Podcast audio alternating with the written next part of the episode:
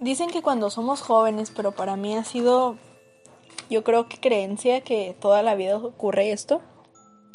Y es que cuando eres más joven, cuando estás en la adolescencia, comienzan a interesarte patrones. ¿Patrones de qué? De quién deberías de ser. Muchas personas se van a los patrones de sus padres, no sé, tal vez más de su madre que de su padre o si es chico más del padre que de la madre, pero quieren seguir un patrón porque no han aprendido lo suficiente de la vida como para saber a qué adaptarse o qué les gustaría ser en un futuro. Desde chicos nos dicen la temida pregunta de ¿qué te gustaría ser de grande? Y tal vez tú eh, desde pequeño conociste a una maestra que te dejó marcado emocionalmente por una u otra razón. Así que hay dos circunstancias aquí. O quieres ser maestro por ese tan buen maestro que tuviste en un pasado, o aborrecerías totalmente ser maestro, porque has asociado a que los profesores son malignos, ¿no? Que te meten estrés, mucha tarea, mucho... Ok, entonces depende mucho de cómo asocias tú la profesión a la que estás eh, o pensando negativamente o positivamente. Pero siento yo que esto ha sido toda la vida. Al igual con cómo vestimos, con quiénes queremos ser, con qué patrones de conducta queremos aplicar en la vida.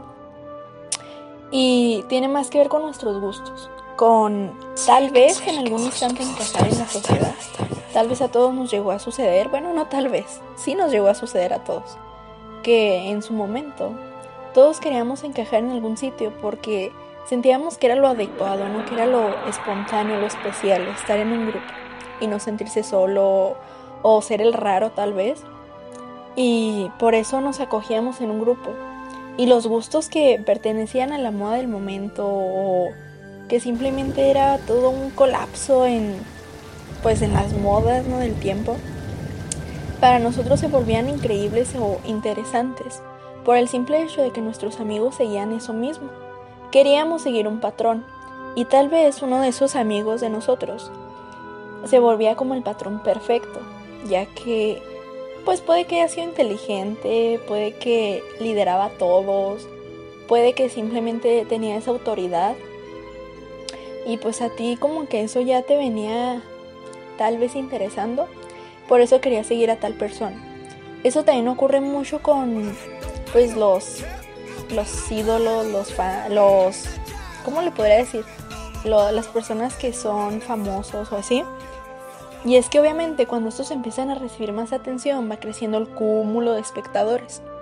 Y cuando estos ya tienen demasiada audiencia, demasiados fans, pues obviamente se va creando el patrón en una y otra persona que son parte del fan.